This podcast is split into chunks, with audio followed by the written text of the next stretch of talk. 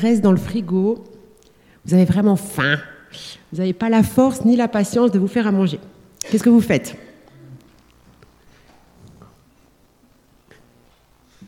Qu'est-ce que vous trouvez à manger là tout de suite? Du pain, ouais. Euh, les jeunes, ils diraient tout de suite une tartine de Nutella. Denis, tu te fais quoi, toi? Ah, Denis s'achète une pizza. Non, j'ai dit à la maison, j'ai dit. j'ai pas dit quand tu es en ville, ouais. Une pizza aussi, ouais. Là, le, sandwich, euh, le sandwich au fromage, au saucisson, voilà. Du pain. On va parler du pain aujourd'hui. Alors, le pain, c'est la base de la nourriture euh, en Israël, au temps biblique. Chez nous, en Europe, c'était aussi pendant longtemps ce qui permettait de ne pas avoir faim. Hein. La viande était rare, réservée aux jours de fête, et les pâtes n'avaient pas encore été inventées, ni la pizza. Donc pour caler l'estomac des gens qui travaillaient en général bien plus durement qu'aujourd'hui, il fallait du pain. Alors le pain, c'est un travail. Il faut cultiver la terre pour obtenir du blé, moissonner, battre ce blé pour en extraire le grain, moudre ce grain afin de le transformer en farine. Ensuite, il faut mélanger la farine avec de l'eau, du sel, du levain. En Israël, on ajoutait aussi de l'huile. Ensuite, il faut pétrir cette pâte, un travail qui demande du muscle. Enfin, il faut le cuire dans un four. Autrefois, il fallait alimenter le four avec du bois pour qu'il reste à la bonne température. Donc vous voyez tout le travail qu'il y a entre le grain de blé et la miche de pain sur la table. Alors de nos jours, le travail est un peu moins dur physiquement.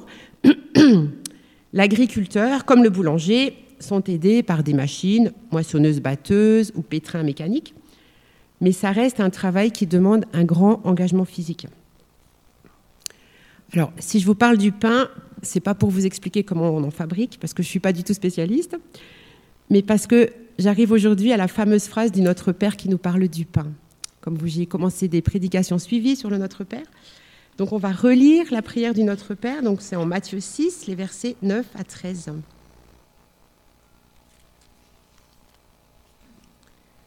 Voilà, donc Jésus dit, Priez donc ainsi. Notre Père qui es aux cieux, que ton nom soit sanctifié, que ton règne vienne que ta volonté soit faite sur la terre comme au ciel. Donne-nous aujourd'hui le pain dont nous avons besoin. Pardonne-nous nos torts envers toi, comme nous aussi nous pardonnons les torts des autres envers nous. Ne nous expose pas à la tentation, et surtout délivre-nous du diable, car à toi appartiennent le règne et la puissance et la gloire à jamais. On a vu que le Notre Père est divisé en deux grandes parties. La première partie nous tourne vers Dieu en l'honorant, hein, ça parle de ton règne, ton nom, etc. Et la deuxième partie s'intéresse à, nous, à nos problèmes, à nos besoins. Et donc cette deuxième grande partie, elle commence donc avec cette phrase très connue Donne-nous aujourd'hui notre pain de ce jour. Alors en grec, le verset commence par Le pain de ce jour-ci, donne-nous aujourd'hui. C'est comme ça. Hein. Donc le pain en premier. Le pain, base de l'alimentation, représente en fait ici l'ensemble de nos besoins matériels, à commencer par nos moyens de subsistance. Alors le pain, ça évoque en nous beaucoup d'images. Hein. ça nous fait parler justement de nos tartines de goûter quand on était enfant. On pense à ce sandwich du travailleur. On pense au moulin à vent qu'il y a dans les campagnes. On pense au, au champ de blé. Enfin, il y a beaucoup, beaucoup d'images liées au pain. Hein. Et, mais en fait, là, ça nous parle de, l'ensemble des besoins matériels qu'on peut avoir. Hein. Ensuite, on a l'expression donne-nous aujourd'hui. Donc, il y a, y a l'expression le pain de ce jour-ci et ensuite donne-nous aujourd'hui. Donc, il y a vraiment une insistance temporelle sur le jour d'aujourd'hui, le temps présent. Ça veut dire qu'on n'a aucune prise sur l'avenir. C'est aujourd'hui que nous sommes invités à placer notre confiance en Dieu. Alors, est-ce que ça ne vous rappelle pas une histoire dans l'Ancien Testament où il fallait compter jour par jour sur la providence de Dieu pour la nourriture? La manne dans le désert, exactement. Donc, on va lire ce passage, un passage donc dans Deutéronome au chapitre 8, les versets 16 à 18. Donc euh, c'est Moïse qui rappelle au peuple, avant d'entrer en Canaan, ce que Dieu a fait dans le passé. Hein. Dans ce désert, Dieu t'a encore nourri en te donnant une manne que tes ancêtres ne connaissaient pas. Il a fait tout cela afin de te faire connaître la pauvreté et de te mettre à l'épreuve, pour ensuite te faire du bien. Prends donc garde de ne pas te dire C'est par mes propres forces et ma puissance que j'ai acquis toutes ces richesses. Souviens-toi au contraire que c'est l'Éternel ton Dieu qui te donne la force de parvenir à la prospérité, et qu'il le fait aujourd'hui pour tenir envers toi les engagements qu'il a pris par serment en concluant alliance avec tes ancêtres. Donc euh, la manne, c'était, euh, euh, on ne sait pas trop ce que c'était en fait, c'était une nourriture que les Hébreux trouvaient tous les matins en se levant sur le sol du désert où ils étaient. Et ils devaient ramasser tous les jours la quantité qu'il leur fallait. Et ce qui restait fondait au soleil, il n'y en avait plus pour le lendemain. Et il y avait un jour dans la semaine où on n'en ramassait pas, c'était le jour du Shabbat. Il n'y en avait pas ce jour-là. Et du coup, le vendredi, il fallait ramasser pour deux jours. Mais si quelqu'un voulait ramasser plus un autre jour pour en garder le pour le lendemain, ça pourrissait. Donc la manne, c'était vraiment pour chaque jour.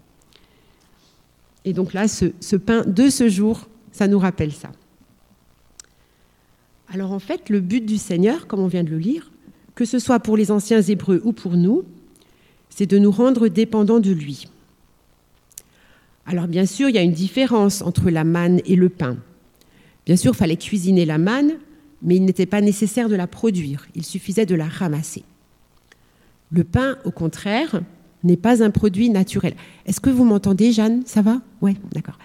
Donc le pain, c'est pas du tout un produit naturel qu'il suffit de cueillir dans un arbre ou de ramasser par terre. C'est un produit de la collaboration de l'homme avec Dieu. C'est Dieu qui a fait pousser le blé et donner l'eau dont il avait besoin. Mais l'homme a une part très importante dans la fabrication du pain, comme on a dit tout à l'heure. Donc, quand nous prions Donne-nous aujourd'hui notre pain de ce jour, il ne s'agit pas d'espérer que la nourriture nous parvienne sans aucun effort de notre part. Un Dieu ne veut pas nous rendre paresseux. Euh, il veut nous apprendre à compter sur lui, mais euh, il ne s'agit pas d'attendre tout sans rien faire. Hein. C'est vraiment une collaboration avec lui. Mais, j'insiste, il veut nous apprendre à compter sur lui, parce que dans notre société d'abondance matérielle, on peut en effet avoir le sentiment qu'on n'a pas besoin de Dieu, qu'on se débrouille très bien tout seul. Euh, pourtant, euh, actuellement, on voit avec la sécheresse et les conséquences sur l'agriculture que nous ne sommes pas maîtres euh, de la nature, de la météo, et nous avons encore besoin de la bénédiction de Dieu sur nos champs et plus largement sur nos vies. Et de même, comme on a lu dans le texte, la force qui nous permet de travailler peut aussi disparaître avec une maladie ou un accident. Alors donc c'est aussi pour ça qu'on remercie Dieu avant de manger. Même si nous avons dû travailler, gagner notre salaire pour être en mesure d'acheter de quoi manger, nous reconnaissons que sans l'intervention de Dieu, nous n'aurions rien du tout. C'est lui qui nous donne la santé et la compétence pour travailler. C'est lui qui donne le soleil et la pluie, sans lesquels les efforts de l'agriculteur restent vains. Donc, demander à Dieu notre pain quotidien et le remercier pour ses dons nous aide à garder à l'esprit la fragilité de notre condition. Même une personne riche qui peut se croire à l'abri du besoin ne sait pas de quoi demain sera fait. Et quand on se trouve dans une situation de précarité, avec très peu pour vivre, on mesure mieux la valeur de ce que l'on reçoit. Donc la Bible nous invite souvent à la gratitude envers Dieu, la reconnaissance pour ce qu'il nous donne. Alors je voulais faire une remarque sur le mot euh, précarité. Donc précarité, on comprend ce que ça veut dire, c'est qu'on n'est pas sûr, on ne sait pas ce qu'on aura, c'est un peu limite. Et le mot, la racine du mot veut dire pour lequel on a besoin de prier. Ça vient de la même racine que le verbe prier. Donc ça veut dire c'est précaire, il faut prier pour ça. Hein. Et en fait, toutes nos situations sont réellement précaires. On est, on est tous dans cette précarité, même si on ne le sait pas, même si on ne le pense pas. Et donc, bah, de remercier Dieu, même si c'est nous qui avons travaillé, même si c'est nous qui avons tout fait pour le repas, même préparer tout le repas, c'est quand même nous qui l'avons fait, mais c'est quand même Dieu qui donne à l'arrivée. Et Dieu, il peut se révéler aussi à travers ses cadeaux envers nous, même dans cette précarité.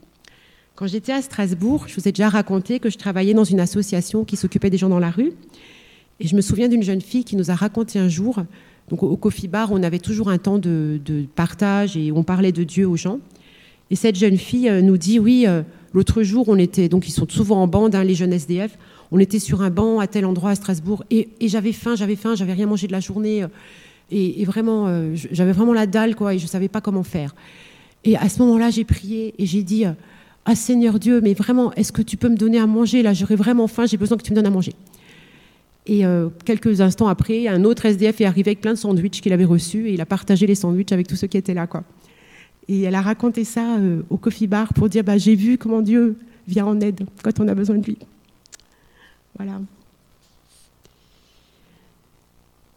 Alors, une autre conséquence de la confiance qu'on fait en Dieu, c'est qu'on n'a pas besoin de tout contrôler, de tout prévoir. Bien sûr, je suis responsable des biens que Dieu me confie à gérer, il ne s'agit pas de dépenser n'importe comment en se disant de toute façon Dieu pourvoira, mais la reconnaissance envers Dieu me pousse à lui ressembler dans sa générosité. Et la confiance que je lui accorde me rend libre d'être généreux envers les autres. Et comme ce SDF qui a distribué ces sandwichs-là, notre superflu peut devenir le nécessaire de quelqu'un d'autre. Donc Paul nous encourage à cette générosité de partage quand il écrit en 2 Corinthiens 9, les versets 6 à 8, on peut afficher. Donc il s'agit d'une collecte qui était destinée aux pauvres de Jérusalem. Donc il, écrit ça aux Corinthiens. Et donc voilà ce qu'il leur dit. Rappelez-vous, semence parcimonieuse, maigre récolte. Semence généreuse, moisson abondante. Que chacun donne ce qu'il aura décidé en son cœur, sans regret ni contrainte, car Dieu aime celui qui donne avec joie. Il a aussi le pouvoir de vous combler de toutes sortes de bienfaits. Ainsi vous aurez en tout temps et en toutes choses tout ce dont vous avez besoin, et il vous en restera encore du superflu pour toutes sortes d'œuvres bonnes. Le contraire de la générosité, c'est-à-dire la cupidité, tout garder pour soi, est sévèrement condamné par la parole de Dieu. Et donc, pour éviter cette tentation, hein, la sagesse biblique nous dit en Proverbe 30, verset 8, Ne me donne ni pauvreté, ni richesse, hein, que, je, sois dans un, juste équilibre pour pas tomber dans un sens ou dans l'autre. Et Paul nous, nous, dit aussi en 1 Timothée 6, 8, donc ça on peut aussi afficher, La véritable foi en Dieu est en effet une source de richesse quand on sait être content avec ce qu'on a. Nous n'avons rien porter dans ce monde et nous ne pouvons rien en emporter. Tant que nous avons nourriture et vêtements, nous nous en contenterons. Voilà. Donc ça, c'était pour parler des besoins matériels. Et donc, quand je disais des besoins, c'est pas nos désirs. Hein. Si on peut, il va pas nous donner une Cadillac parce qu'on lui demande. Il nous donne ce qu'on a besoin. Mais au-delà, au-delà des besoins matériels, il veut aussi pourvoir à nos besoins émotionnels et spirituels. On n'est pas juste un corps qui a besoin de manger, on est aussi une âme, un esprit. Et Dieu est bon, il veut vraiment nous combler à tous ces niveaux. Je veux juste raconter une petite histoire. Un jour, j'avais reçu une petite lettre qui m'avait beaucoup, euh, enfin c'était il y a longtemps, hein, une lettre qui m'avait beaucoup, beaucoup euh, démoralisée, parce que c'était pas très sympa ce qu'il y avait dans la lettre. Et ce jour-là, j'étais vraiment découragée, quoi. J'en pouvais plus. Et je me rappelle le soir, j'étais en train de faire la vaisselle et et j'ai prié Dieu, j'ai dit, écoute Seigneur, c'est pas possible. Il faut vraiment qu'aujourd'hui quelqu'un me dise qu'il m'aime parce que c'est pas possible. Quoi. Je peux pas continuer comme ça. Et puis euh, juste, j'avais fini la vaisselle, j'ai un coup de fil et une amie euh, euh, qui est déjà venue un peu ici, qui habite dans le sud de la France, qui téléphone très rarement. Tout à coup, elle m'appelle. Et puis comme ça, alors je dis ah ben salut Evelyne, pourquoi tu me téléphones? Ah ben comme ça, sans raison, j'ai pensé à toi. C'était pas mon anniversaire, il n'y avait pas de raison spéciale, mais voilà, j'avais envie de parler avec toi. Et du coup, on a papoté un bon moment au téléphone, et ça m'a beaucoup fait du bien. et puis dans la même soirée, il y a encore un ami qui s'est arrêté et euh, qui, pareil, qui s'arrête jamais d'habitude, qui s'est arrêté, qui est rentré chez nous et qui nous a raconté. C'était un pasteur. Il racontait tout ce qu'il avait fait dans son église le week-end, et, il a cité euh, le passage de Caïn et Abel où, Dieu parle à Caïn et il lui dit. Le péché est, tapis à ta porte, mais toi, relève la tête et domine sur lui.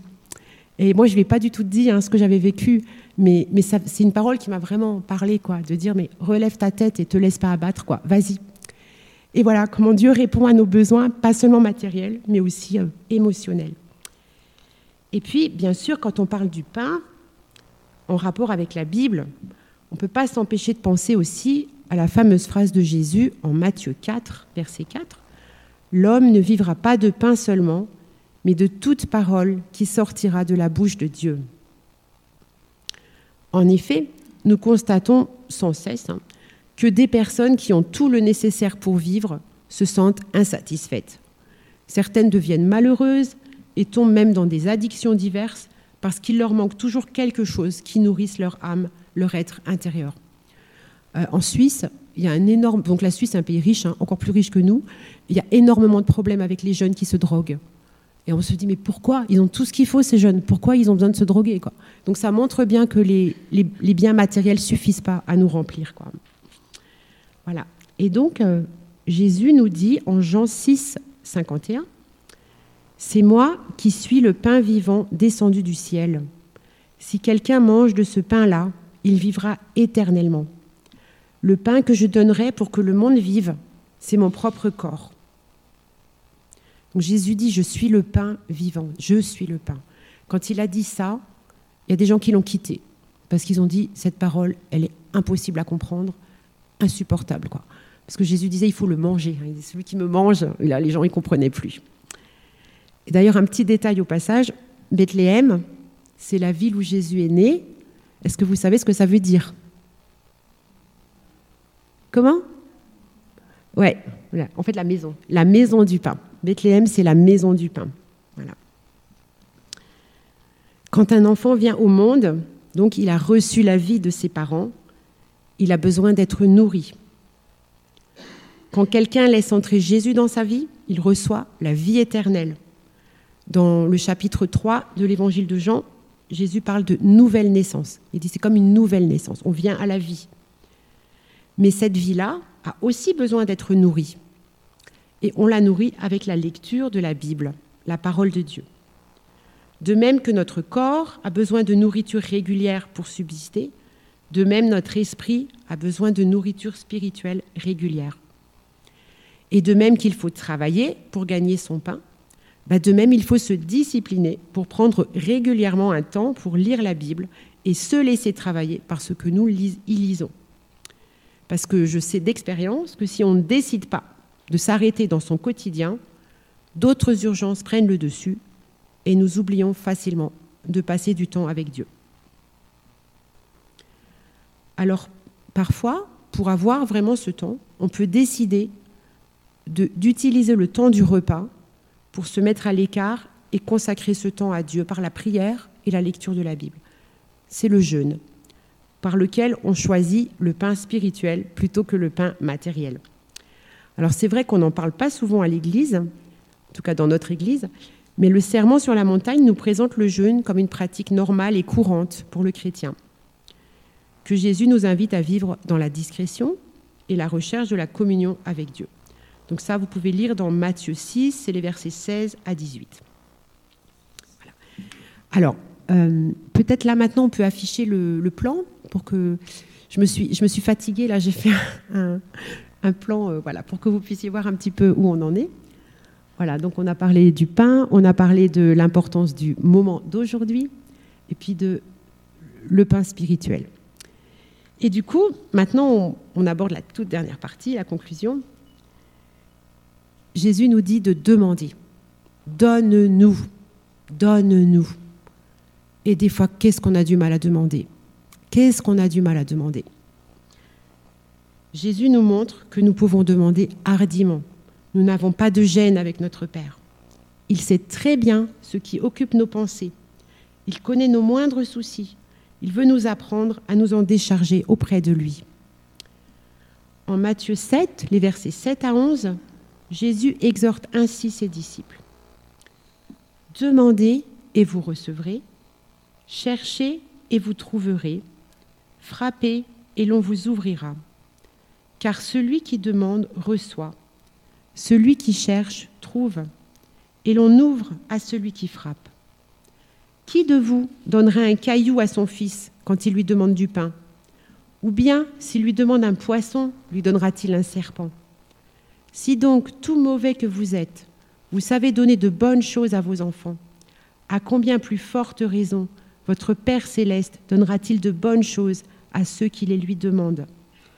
Si Dieu est vraiment notre Père, il veut nous donner des bonnes choses. Alors ne pensons pas, oh Dieu a autre chose à faire de plus important, je ne vais pas le déranger avec mes petits problèmes. Les capacités de Dieu sont illimitées. Il peut prendre soin simultanément de tout le monde. Nous, on ne comprend pas ça, mais Dieu, il peut. Donc n'ayons pas peur de lui présenter nos besoins Croyons qu'il nous aime et qu'il veut notre bien. Apprenons à lui faire confiance et nous serons étonnés de ce qu'il nous accordera, bien au-delà de ce que nous imaginions.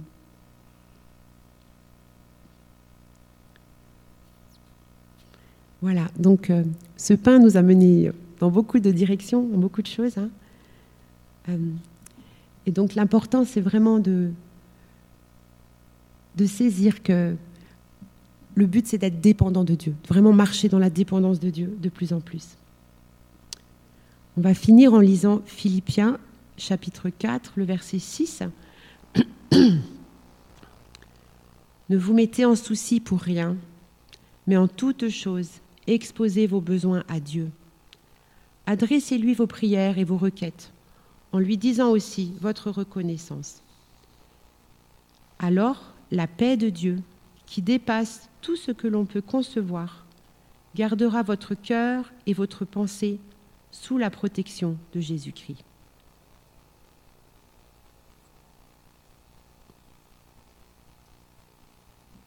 On va juste prier.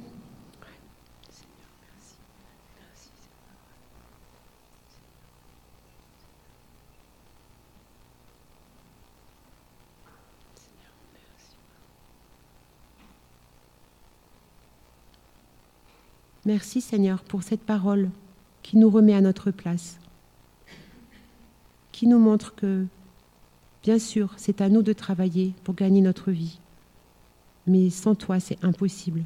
Sans, ton action, on n'a rien. Aide-nous, Seigneur, à bien comprendre que c'est de toi que tout dépend en nous, que notre bien-être matériel, mais aussi notre bien-être intérieur, la satisfaction de nos, nos besoins spirituels, émotionnels, tout est en toi.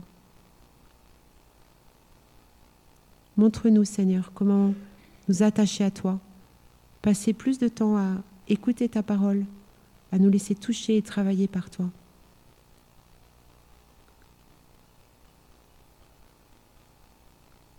Apprends-nous à lâcher nos soucis, à décider de te faire confiance quand il y a des problèmes et à oser demander, à oser te demander et peut-être aussi demander aux autres autour de nous. Merci Seigneur, merci vraiment d'être ce Père qui nous porte, qui nous garde, qui nous tient et en qui nous pouvons vraiment nous reposer. Amen.